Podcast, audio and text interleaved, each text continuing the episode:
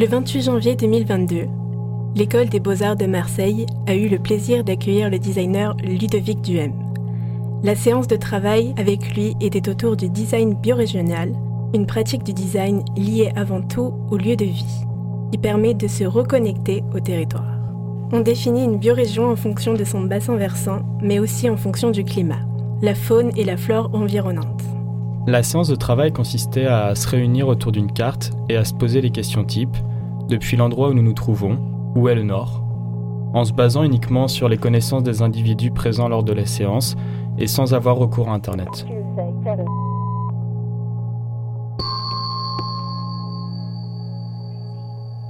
Le but étant de créer une relation de confiance entre les uns, les unes et les autres, et de se rendre compte qu'en rassemblant nos connaissances, on arrive à une compréhension plus profonde de notre lieu de vie commun.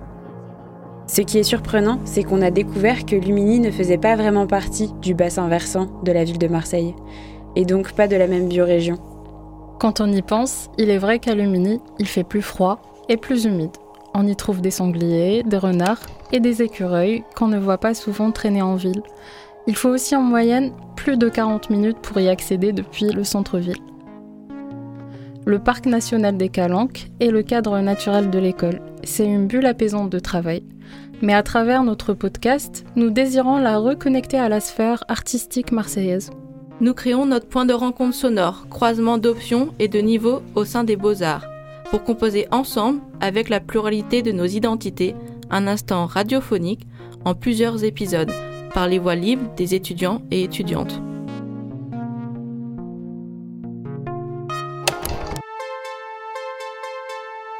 sans interruption. Le podcast qui porte et laisse s'exprimer nos voix.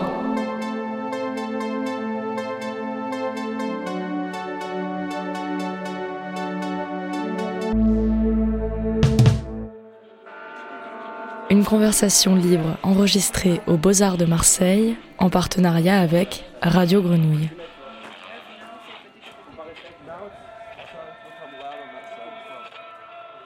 Moi, c'est Karen. Je suis étudiante en deuxième année euh, option art au Beaux-Arts de Marseille.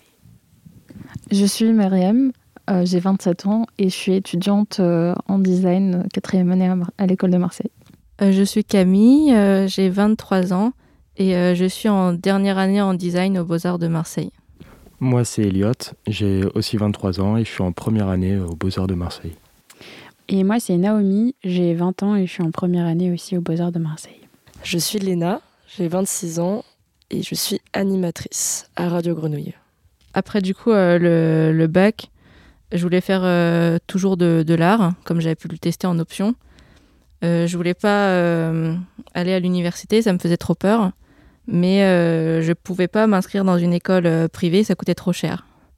Donc j'ai découvert que les beaux-arts existaient. Et je, bah, du coup, j'ai testé, j'ai tenté. Euh, moi, l'année dernière, j'avais fait, euh, bah, les deux années précédentes, j'avais fait un BTS audiovisuel en, en images. Et euh, j'avais adoré, mais c'était encore trop technique. Et vu que je faisais d'autres pratiques, que ce soit la peinture ou la musique, je voulais un lieu qui me permette de regrouper toutes ces pratiques et de continuer à les faire en ayant une raison de les faire, quoi. Même si j'aurais pu le faire sans, sans, école. Du coup, je me suis dit que les beaux-arts c'était top et, voilà, je me suis retrouvé ici aux Beaux-Arts de Marseille J'ai commencé euh, après le lycée par une prépa et je pense que c'était beaucoup par euh, curiosité et aussi euh, ouais, la même chose de, de, pouvoir faire tout au même endroit, de pouvoir tester et expérimenter plein de médiums, plein de manières de, de, faire de l'art et de m'exprimer. Et du coup, c'est aussi pour ça que, que du coup, je suis restée à Marseille. C'est parce que l'école, elle permettait de d'avoir plein d'aspects techniques et plein d'apports dans plein de, de médiums différents euh, Moi, un peu pour les mêmes raisons que, Camille. Euh, j'ai fait euh, le lycée Jean Monnet à Montpellier où j'étais spécialisée art plastique et aussi option art plastique en terminale. Et du coup, ben, ouais, j'ai vu les beaux-arts un peu comme la continuité de, de tout ça. Donc, je me suis lancée et j'ai été prise. Donc, voilà. Moi, j'ai grandi dans une famille d'amateurs d'art et mon père m'a beaucoup encouragée dans cette voie quand j'étais petite. Ma mère, quant à elle, voulait absolument que je fasse euh, de grandes études. Donc après le bac, euh, j'ai essayé de trouver le compromis entre les deux et j'ai fait une école d'architecture. Et c'était intéressant, mais c'était beaucoup basé sur de la théorie. Et du coup, quand j'ai eu mes premières expériences sur le terrain, j'ai tout de suite ressenti le grand décalage qu'il y avait. Et ça m'a, ça a fait que je me suis beaucoup questionnée par rapport à ça. Et ça m'a donné envie de voir autre chose, de toucher quelque chose de plus concret. Et j'ai postulé pour euh, des études euh, en France, euh, pour des écoles de design. Les beaux-arts, j'ai toujours choisi du coup une école qui avait l'option design et l'option art en même temps. parce que, on va dire, les deux options sont très poreuses et on peut faire facilement des liens. J'étais à Toulouse avant et bah, j'ai choisi Marseille pour le soleil. Voilà, et c'est vraiment important d'être dans une école et dans, une ville qu'on aime. Et c'est pour ça aussi que j'ai quitté Toulouse. La ville ne me plaisait plus. Et, euh, j'ai eu un coup de cœur sur Marseille. Et voilà, c'est d'abord la ville et après l'école euh, qui m'a séduit. Et justement, au sujet de la ville, euh, donc Naomi, tu as fait le choix de rester à Marseille.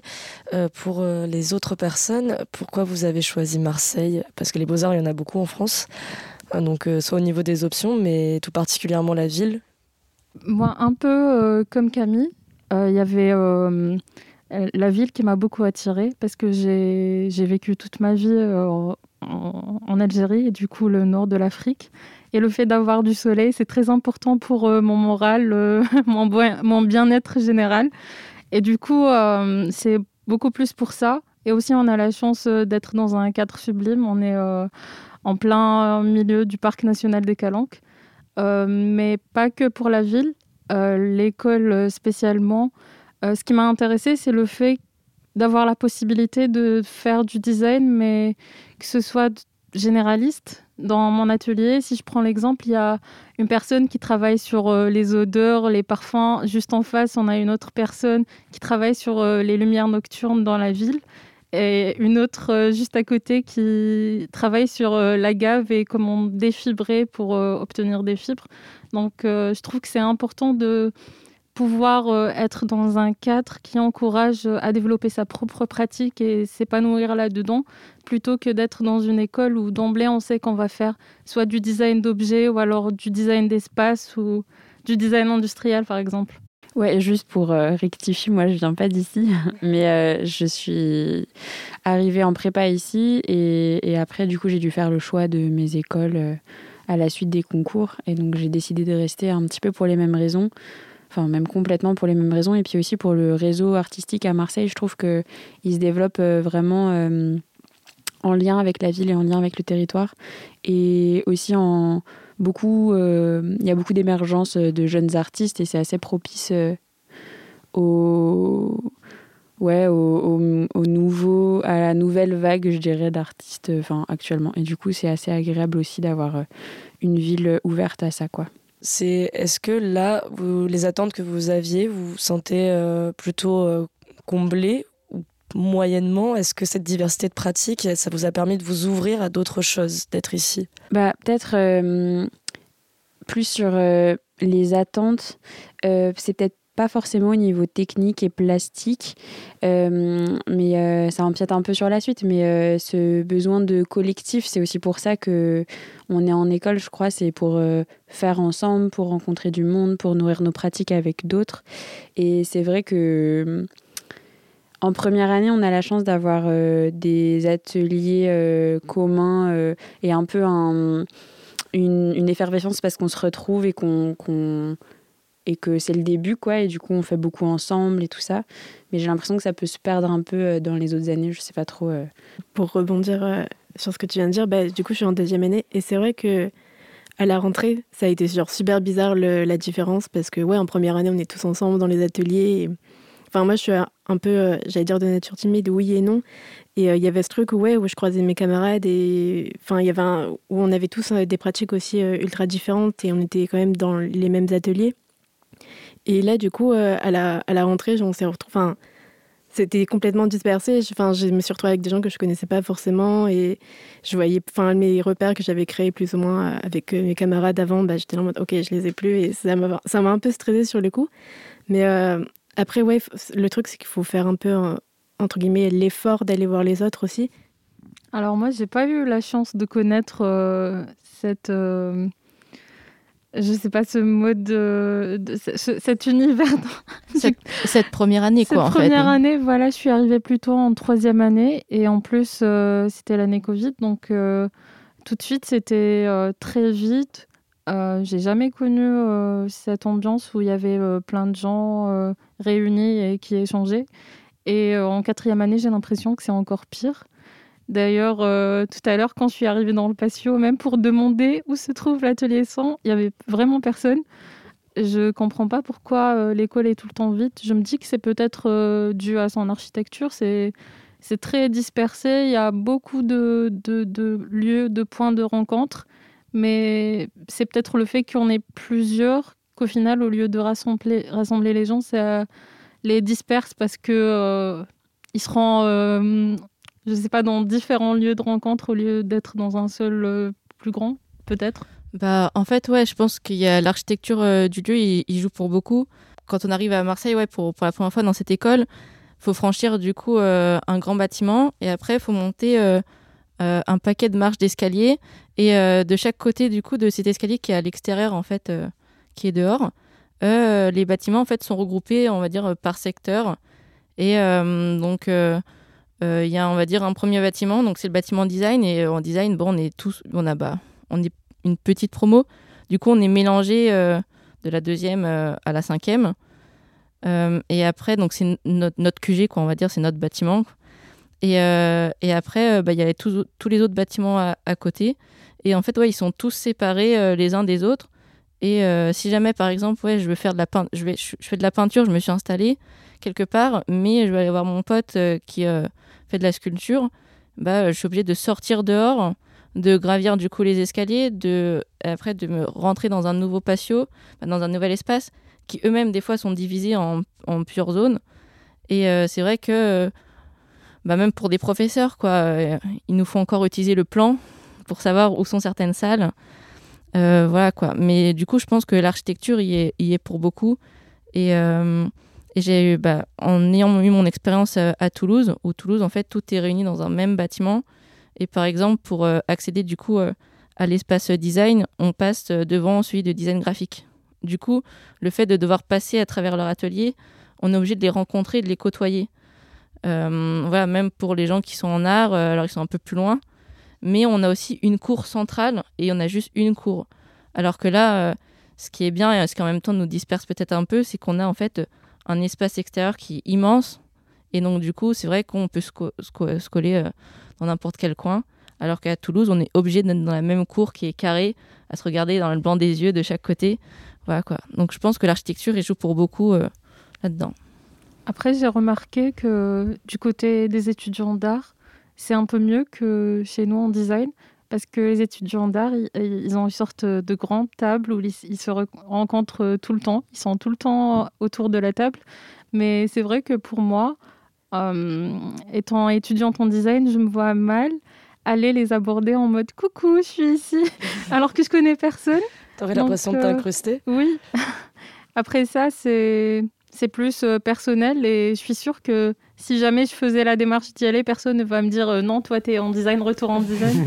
Mais je sais pas, j'ai j'ai une petite appréhension, je sais pas trop comment aborder la chose. Ouais, en fait, c'est vraiment ça, vu que c'est par patio, en fait, quand tu rentres dans le patio, tu as l'impression d'être un peu l'intrus, tu vois. Genre, es là en mode, oh, est-ce que j'ai le droit d'être là? Tu fais pas partie de la team, quoi. Ouais, c'est ça. Enfin, je sais que quand je vais vers euh, les gens qui font de la sculpture, enfin, j'ai toujours un peu, genre, euh, je, enfin, je sais, je sens qu'on me regarde, je suis en mode, oui, c'est vrai, je ne travaille pas ici, mais laissez-moi regarder. Genre, je viens en paix, s'il vous plaît. Et donc, euh, ouais, il y a un peu ce. Et j'avais une question aussi, c'est parce que moi, je sais que vu que je suis vers les ateliers un peu du haut, souvent, bah, j'ai un peu, du coup, ben, je passe par les ateliers, euh, les autres ateliers pour voir un peu parce que c'est sur le chemin. Mais genre pour les premières années ou même les designs, vu que vous êtes vraiment au début, est-ce que vous faites cette démarche des fois de, d'aller plus haut euh, pour aller voir ce qui se passe ou, pas du tout?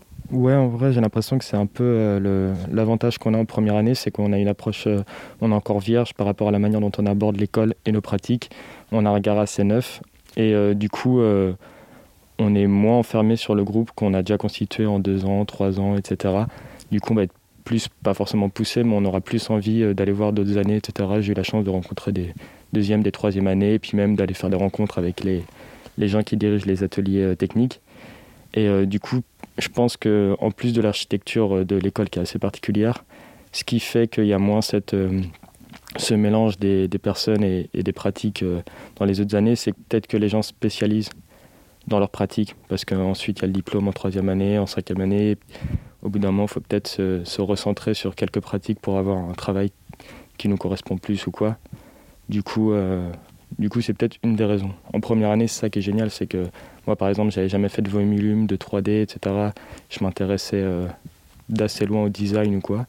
Et là, le fait d'être avec des personnes qui font la sculpture, qui font de la peinture de manière très poussée, du textile et tout, ça permet un peu d'ouvrir le champ des possibles pour moi et avoir des nouvelles idées. Donc euh, je suis vraiment content pour ça. Ouais, du coup, c'est drôle cette école parce qu'il y a plein de patios, plein d'endroits de rencontre et au final, il n'y a pas vraiment d'endroit de rencontre central. Et du coup, euh, bah, c'est aussi pour ça, euh, j'enchaîne un peu sur la suite, mais c'est aussi pour ça que un podcast euh, qui permet de se retrouver et d'échanger, euh, bah, c'est super et c'est c'est c'est un besoin aussi de certaines personnes, je crois, parce que il y a peu d'espaces où on se retrouve vraiment pour papoter, pour enfin entre années, entre entre spécialités et pour parler bah, de ce qu'on peut vivre en tant qu'étudiant étudiante en art ou aussi plus généralement ce qui nous préoccupe euh, dans le monde et dans nos vies, quoi. Et ouais, il n'y avait pas forcément d'espace comme ça euh, euh, dans l'architecture, en tout cas, d'un lieu central où des conversations peuvent fuser.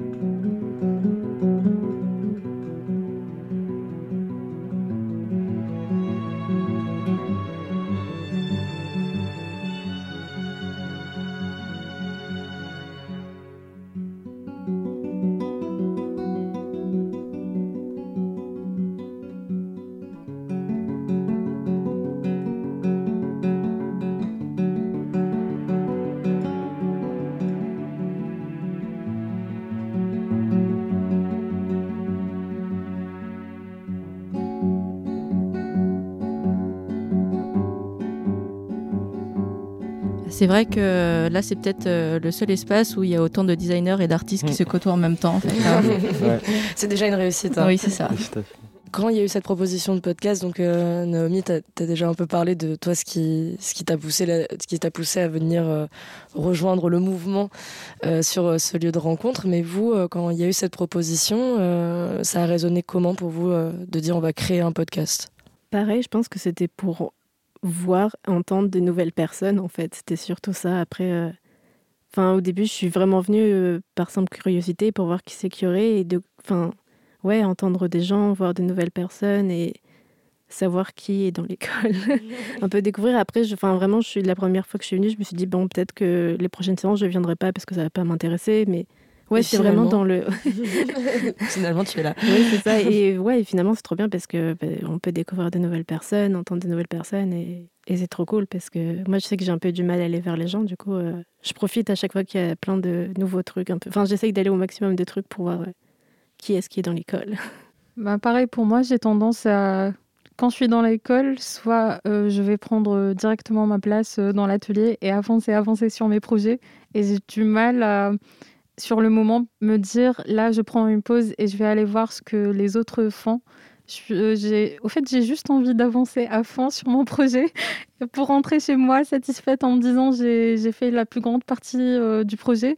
Mais euh, c'est vrai que je me rends compte que c'est dommage de passer par l'école et de faire que ça, faire que des projets et de ne pas avoir d'expérience à côté où on a connu des gens, où on a parler de plein d'autres choses euh, qui sortent du cadre euh, de l'école euh, alors, c'était pour rebondir un peu sur une question précédente de ce que je pouvais attendre d'une école aussi. Au-delà, on va dire, de, ma pratique, c'est aussi d'aborder des thèmes actuels des questionnements, en tout cas pour le design voilà, actuel, centré sur, dire, sur la, vie de, tout le monde. voilà. Et, et c'est ce que j'attends, on va dire, d'une école. Et c'est pas forcément ce que je retrouve, on va dire, dans les propositions des professeurs.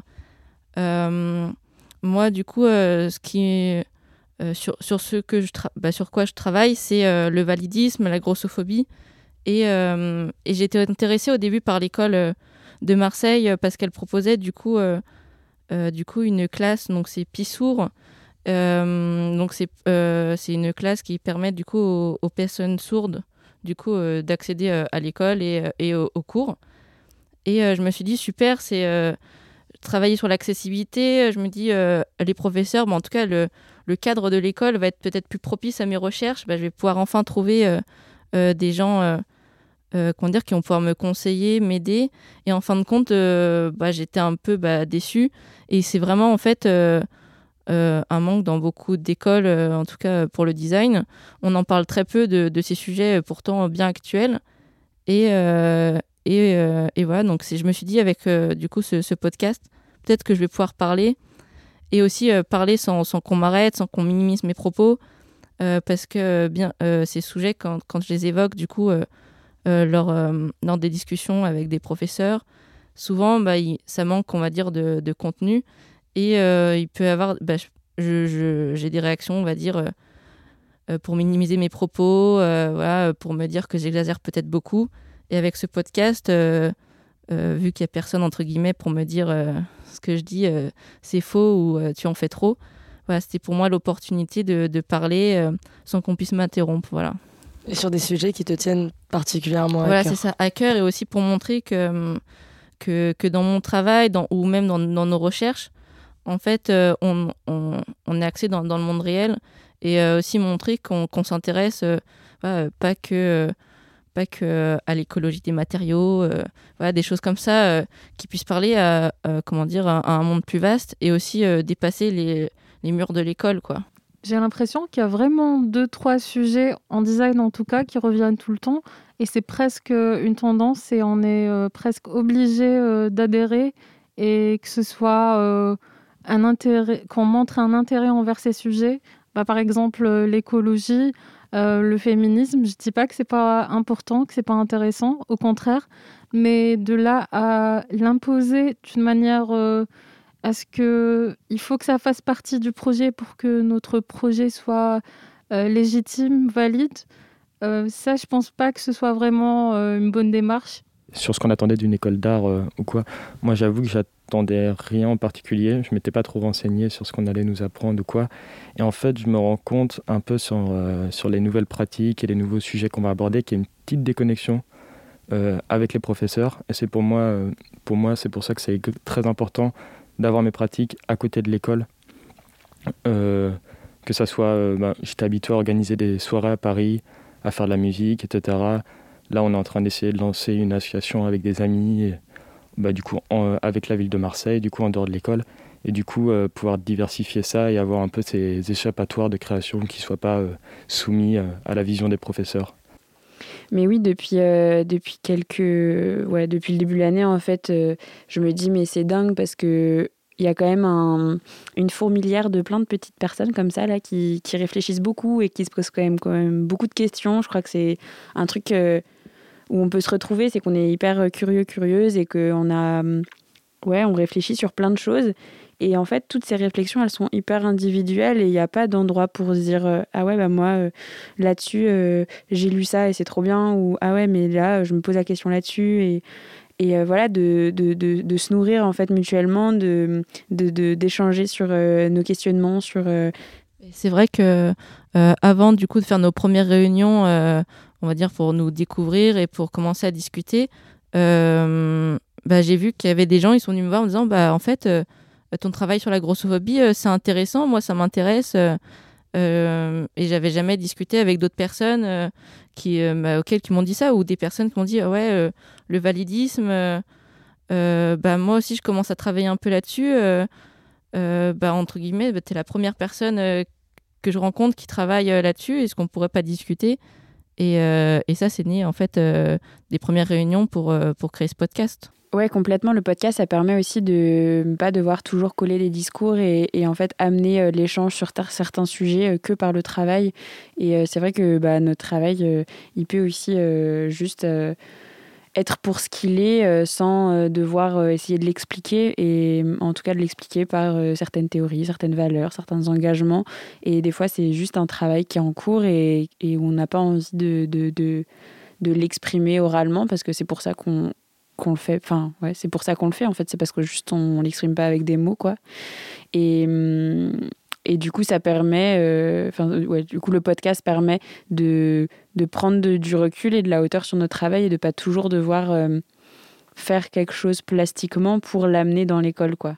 Ici, comme vous disiez, c'est un espace de, de parole et d'échange et de rencontre, mais vous êtes dans un endroit où il n'y a pas de rapport hiérarchique. C'est ça, exactement. C'est vrai. Et aussi le, rapport hiérarchique, bien que euh, voilà, j'ai envie de défendre euh, mon opinion, mon point de vue, euh, qui colle pas forcément toujours avec, du coup, on va dire, je vais appeler comme ça, mes supérieurs, on va dire hiérarchiques. C'est vrai que des fois, j'ai tendance voilà, à, à m'auto-censurer pour éviter de dire certaines choses, parce que je sais que le retour que je vais avoir va me déplaire, va m'offenser, ou juste je vais parler dans le vide et j'ai pas envie de de m'efforcer à de réexpliquer 36 000 fois la même chose, du coup je vais me taire, alors que c'est vrai qu'avec ce podcast, je peux enfin, je pense, je peux enfin parler et, euh, et peut-être euh, débrider mes propos et, euh, et, parler, on va dire, en toute honnêteté, tranquillement, sans avoir besoin de chercher à déformer ce que j'ai envie de dire. Donc c'est vrai que ce rapport hiérarchique, en fait, bah là on est sur un rapport, on va dire, horizontal et, pas vertical. Oui, parce que ça vient, j'ai l'impression, en fait, euh, dans l'idée d'un rapport hiérarchique, euh, souvent les professeurs euh, vont nous donner des conseils avec des références qui vont essayer de nous apporter. Et, je comprends que ça puisse partir d'un bon sentiment, mais des fois, j'ai l'impression, peut-être parce que ça fait longtemps qu'ils sont dans leur pratique, etc., et du coup, pour eux, c'est quelque chose qui, fonctionne comme ça. Mais moi, on a essayé, des fois, pour certains modules, de me dire non mais reste en atelier à travailler, à montrer des designers des années 70 pour essayer de m'influencer et m'orienter. Et moi, je voulais carrément les créer dans la ville, etc., avec, euh, avec ce que je voulais faire. Et du coup, même si ça part pas d'un bon sentiment, j'ai l'impression des fois que leur manière de voir les choses qu'ils essaient de nous imposer peut bloquer certaines personnes qui seraient pas forcément aptes à avoir confiance en leur pratique ou quoi. Et je pense qu'il faut garder cet, état d'esprit d'indépendance, de, création. Euh, et, au-delà de ça, euh, en fait, c'est le, rapport, on, l'a un peu intériorisé. Et même si euh, les professeurs, euh, comment dire, tentent voilà, d'être de, plus en plus horizontal, c'est difficile de déconstruire en fait tout, ce qu'on nous a appris. On va dire, le professeur, c'est quelqu'un qui est au-dessus de nous avec un respect on, et on, lui accorde des connaissances vraiment énormes. Et, euh, et du coup, on, sous-estime nos propres connaissances qui, qui, ont, qui sont légitimes. Et, euh, donc, c'est vrai que c'est difficile, en fait, euh, pour, les professeurs qui, tentent de comprendre que nous, en fait, on, on, leur passe dire, une autorité. Et, à nous aussi bah, de déconstruire un, peu ce schéma-là. Mais comme c'est intériorisé, c'est vrai que c'est difficile de sortir de ça.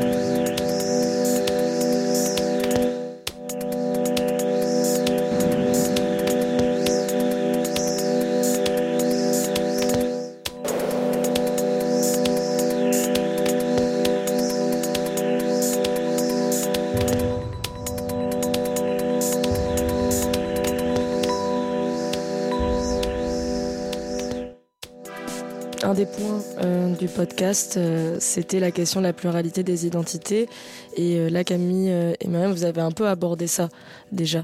En rapport avec ce que vous disiez euh, sur euh, ce rapport hiérarchique, il y a aussi la notion euh, que ces, ces professeurs-là, c'est pas des personnes qui partagent votre condition, votre identité, votre histoire, et qui se permettent aussi de commenter quelque chose qu'ils ne connaissent pas. Elliot aussi, quand tu donnais l'exemple de, des, donner des exemples de designers des années 70, alors que toi, tu as envie d'être dans la ville, c'est montrer aussi une forme de décalage par rapport à votre parole et l'écoute, la réception de ça.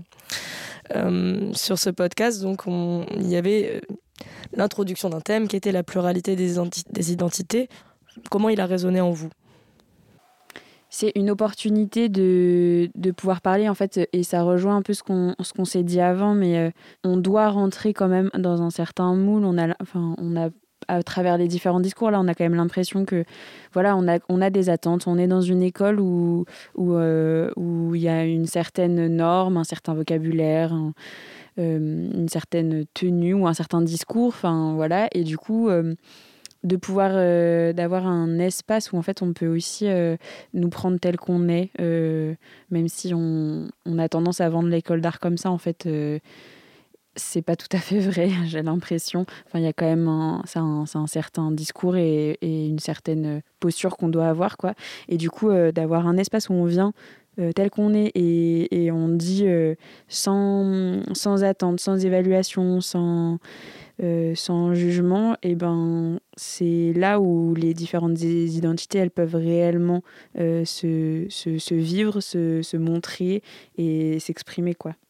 Après, je pense euh, euh, au rapport de ça avec euh, ce qu'on trouve après l'école, c'est-à-dire quand on aura fini nos études, est-ce qu'on aura droit au même type de, de, réflexion? Est-ce que c'est pas ça qui fait que les profs réagissent comme ça? Parce qu'ils savent comment c'est à l'extérieur et du coup ils sont en train inconsciemment d'essayer de nous, nous, formater pour qu'une fois qu'on ait eu notre diplôme, on arrive mieux à s'en sortir, je sais pas, mais je me dis que c'est peut-être ça.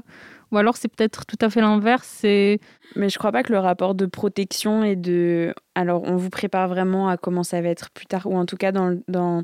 on vous bride dès maintenant, comme ça plus tard ce sera pas violent. Bah, je crois pas que ce soit la bonne manière de réfléchir parce ah, que moi non plus. Si à la base tu, tu permet à des gens, à des jeunes de s'affirmer tels qu'ils sont et euh, tu leur donnes toutes les forces et les compétences pour que, enfin, et ouais, le soutien pour que euh, ces, ces jeunes-là sortent d'une école euh, hyper fort, enfin, hyper sûre de eux-mêmes, de elles-mêmes. bah là derrière, si t'as que des écoles d'art qui forment à ça, bah derrière le, le, monde de l'art s'adaptera à ça en fait et et c'est si on continue à rentrer dans ce moule que ça va juste continuer et, les rapports de domination ou de, ou de tout ce qu'on peut voir dans, dans, le milieu pro après euh, va continuer quoi. Parce qu'on serait habitué à ça après dès l'école. Ouais, c'est ça, on est formé par des gens qui ont trouvé leur place dans, euh, je sais pas ce qu'on pourrait appeler, mais l'entreprise culture, avec, comme on avait dit, euh, des règles de hiérarchie, des normes de fonctionnement, etc. Et du coup, comme eux, ça leur convient et ils, ils, sont, ils, ont moins l'habitude de le remettre en question parce qu'ils ils trouvent leur compte, on n'est pas du tout poussé à essayer de, de sortir de, de, ces manières de fonctionner, de ces courants et tout. Donc j'ai un peu du mal, moi, à reprocher ça aux professeurs à l'école d'art parce que c'est pas ce que j'attends du coup de l'école d'art, même si je pense qu'il faut absolument intégrer ces questions.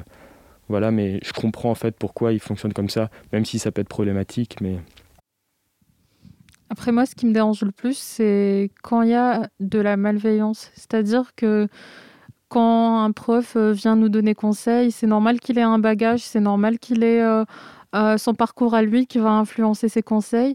Mais tant que ça reste bienveillant, encore, je trouve que ça va. Mais parfois, il y a vraiment des abus. Il y a, il y a beaucoup de choses euh, en abordant le thème de la grossophobie ou du validisme, euh, des réflexions, on va dire. Euh, je pense que les professeurs se rendent pas forcément compte de, ce qu'ils peuvent répondre, mais, mais qui peut être hyper violent. Et c'est parce qu'en fait, voilà, ils sont pas concernés. c'est pas des sujets non plus qui les intéressent ou, ou, ils effleurent le sujet.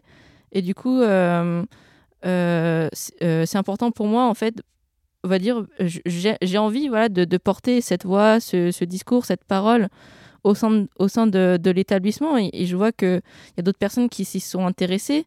Et du coup, euh, euh, bah, ça me donne envie aussi de, continuer. Et, euh, et, voilà, parce que le, design, c'est avant tout, on va dire, faire des choses pour, pour les gens. Et il faut, faut, que ce soit ancré, bah, pour ma définition, il faut que ce soit ancré dans, dans une réalité. Et euh, je peux pas faire semblant que la grossophobie n'existe pas, ni le validisme. Et pour moi, c'est des, des enjeux euh, tout aussi importants que euh, le réchauffement climatique. Euh, voilà quoi. Et donc, j'y mets sur le même pied d'égalité. Et, et, mais par contre, voilà, j'ai pas les, mêmes retours de, des professeurs. Donc c'est pour ça que c'est important d'avoir cette parole et cette voix et, et, de pouvoir parler en tant que personne porte, porteuse d'un handicap euh, et, euh, et, grosse, voilà, de prendre la parole. J'ai l'impression que les professeurs, c'est ça, ils nous ressemblent pas. Enfin, c'est tous principalement des hommes blancs, cis, hétéros. Je n'ai rien contre les hommes blancs, cis, hétéros, hein, on s'entend. c'est par rapport à la diversité. oui, mais ouais, c'est ça. C'est qu'en fait, des fois, tu peux avoir peur de parler de ton travail parce que tu te dis, ben, est-ce qu'on va comprendre Enfin, oui, j'ai envie d'expliquer, bien sûr, et je suis ouverte, et c'est trop bien de partager de euh, tous nos trucs différents, nos points de vue différents. Mais euh, ouais, si tu, si tu vas rencontrer des profs et qu'en fait, ils ont plus ou moins tous la, même vision, parce qu'ils ont tous plus ou moins, enfin, pas la même histoire, mais enfin, voilà, ils ont tous leurs privilèges, leurs trucs, et, et du coup, peut-être qu'ils ne comprennent pas aussi. Et du coup, des fois, bah, ça donne pas envie de, de faire, enfin, de continuer dans ta démarche parce que tu te dis, ok, ils comprennent pas, euh, j'arrive pas à expliquer. Euh, et, vu que c'est plus, enfin, je dis pas que c'est tous les mêmes, mais enfin voilà quoi que. Des fois, tu as l'impression d'être pas compris et tu te dis bon, ben si je suis pas comprise par ces professeurs, bah, peut-être que ce que je fais, bah, en fait, c'est que ça marche pas et que ça marchera jamais, donc euh, je dois arrêter. Et, et, du coup, là, tu, enfin, inconsciemment, tu te dis, ok, bon, j'arrête de faire ça et je retourne dans ce qu'ils m'ont dit, les références qu'ils m'ont données, c'est ça. Ok, bah, c'est peut-être ça que je dois regarder alors, c'est peut-être comme ça que je dois voir. Et du coup, en fait, inconsciemment, tu changes complètement ce que tu voulais faire de base et. T'as l'impression du coup de perdre en sincérité dans ton travail. c'est ça. Et après, tu, tu, bah, tu reviens dans ce fameux moule qu'on essaye un, plus ou moins d'expliquer. et, et, et, ouais, et finalement, tu te perds un peu. Et, et enfin, ouais, je crois que c'est plus ou moins ce qui m'est arrivé euh, tout le temps et, même de manière générale dans, ma vie euh, un peu plus personnelle. Et, maintenant, je, me dis, enfin, maintenant, j'ai compris que dans la vie, je vais devoir me battre si je veux qu'on m'entende. Et, j'ai compris que ça allait être dur aussi, mais hum, et sur ce, même rapport aussi aux questions de la pluralité des identités, et, euh, donc Ariane a parlé du fait de, hum, que là, dans son travail, les références étaient tellement décalées et euh, qu'il y a une espèce d'homogénéité euh, par rapport à la représentation euh, des personnes aussi qui ont un regard sur votre travail, voire un jugement, voire une évaluation aussi. ici, ce qu'on peut proposer, c'est une alternative, pas de regard sur votre travail, mais un endroit où votre parole, elle peut être, comme Camille l'a souligné, totalement libre et incarnée et pas modérée. Et donc, euh, dans cette parole, c'est quel sujet de votre identité que vous aimeriez aborder, que peut-être vous ne pouvez pas aborder euh, euh, via l'institution des beaux-arts? Alors moi, je sais que ce serait moins sur mon identité propre, mais plus sur les pratiques. Et en fait, surtout sur le graffiti, c'est quelque chose qui trouve pas trop écho et je ne cherche pas du tout à ce que l'école soit vraiment réceptif par rapport à ça parce que c'est pas forcément sa place. Mais par exemple, toutes les pratiques bah, ouais, de peinture murale, etc., de, de pratiques d'art dans la rue, direct, etc. Et euh, ce sera lié aussi avec euh, rapprocher euh, les, les, les, artistes qui sortiraient de l'école des beaux-arts, et même les artistes en général, la pratique artistique à l'intérieur de la ville, parce que je trouve que on est quand même très déconnecté entre les étudiants qui sont en art et ce qui se passe en ville, déjà géographiquement et même par cooptation, on fonctionne pas mal par réseautage ensuite le monde de l'art. Du coup, essayer un peu de faire ce lien et de réfléchir à, comment euh, ouvrir le monde artistique à, d'autres personnes qui ne se sentiraient pas légitimes de s'y intéresser, que ce soit par des, par des nouveaux lieux, par euh, des nouvelles approches, par une nouvelle. voilà, Du coup, les questions qui ont déjà été évoquées, moi, c'est des choses qui me parlent, ou en tout cas qui m'intéressent. Par exemple, hier, il y a une conférence Comment les écoles d'art changent-elles le monde? Bah, Moi, je verrais plus la chose un peu à l'inverse, en fait. comment bah, elle change pas le monde et, en fait bah, comment du coup nous en tant qu'artistes on trouve notre place dans la société même si on va pas changer le monde. Mais du coup euh, qu'est-ce qu'on fait à côté? Qu'est-ce qu'on fait avec? Qu'est-ce qu'on fait contre? Bah, en tant que jeune femme euh, là-dedans euh, en tant que jeune pas femme pas homme qu'est-ce que comme quelle place on prend quelle place on, on, peut se faire ou on peut forcer les autres à nous faire et, et puis un peu à l'opposé d'Eliott, mais en fait, moi, je viens d'un milieu très rural. Et, euh, et comment est-ce que, euh, à la suite de l'école, euh, j'ai pas forcément besoin de, d'avoir un réseau citadin pour pouvoir continuer ma pratique, pour pouvoir faire avec d'autres. Et, et comment l'art se décentralise, en fait, et ne reste pas bloqué à des lieux, des lieux de ville, souvent, et des institutions qui sont présentes qu'en ville, quoi. Vous imagineriez ça comment en termes de d'épisodes ce podcast? Est-ce qu'il serait euh, thématisé? Est-ce qu'il serait euh, multiparole? On avait parlé d'avoir euh, des épisodes qui seraient vraiment incarnés, où chacun, chacune prend en charge un épisode avec les thématiques qui l'animent. Je trouve que ce serait vraiment intéressant de... Bah nous, on a la chance d'être de nous, de nous retrouver ici euh, par hasard ou alors euh, parce qu'on l'a voulu. Mais je pense que ce serait intéressant d'ouvrir la parole aux autres étudiants de l'école. Donc, euh, que ce soit pas qu'un cercle restreint où on sera que nous, mais si d'autres étudiants de l'école ont des choses à dire et qui jugent importantes à dire, et eh ben, qu'ils aient la possibilité de le faire aussi.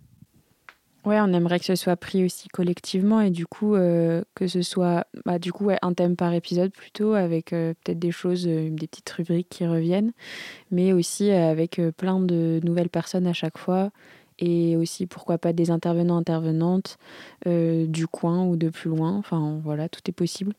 Pour pouvoir aussi continuer d'échanger, on aimerait faire des séances d'écoute collective où on se retrouve, on écoute et après place au débat quoi, place à la discussion euh, ce serait cool de se retrouver euh, assez régulièrement pour ça et, que le podcast ne soit pas que euh, un espace d'échange pour ceux et celles qui parlent au moment de l'enregistrement, mais plus loin que ça. quoi.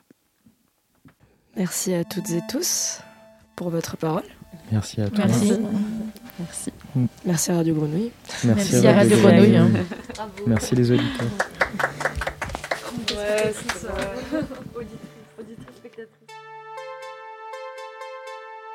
sans interruption. Le podcast qui porte et laisse s'exprimer nos voix.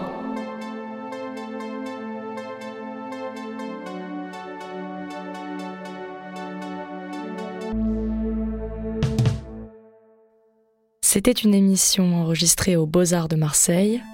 Écrit et porté par Naomi, Myriam, Elliot, Karen, Camille et Swan. Vous pouvez retrouver l'ensemble des podcasts de Sans interruption sur le site de Radio Grenouille.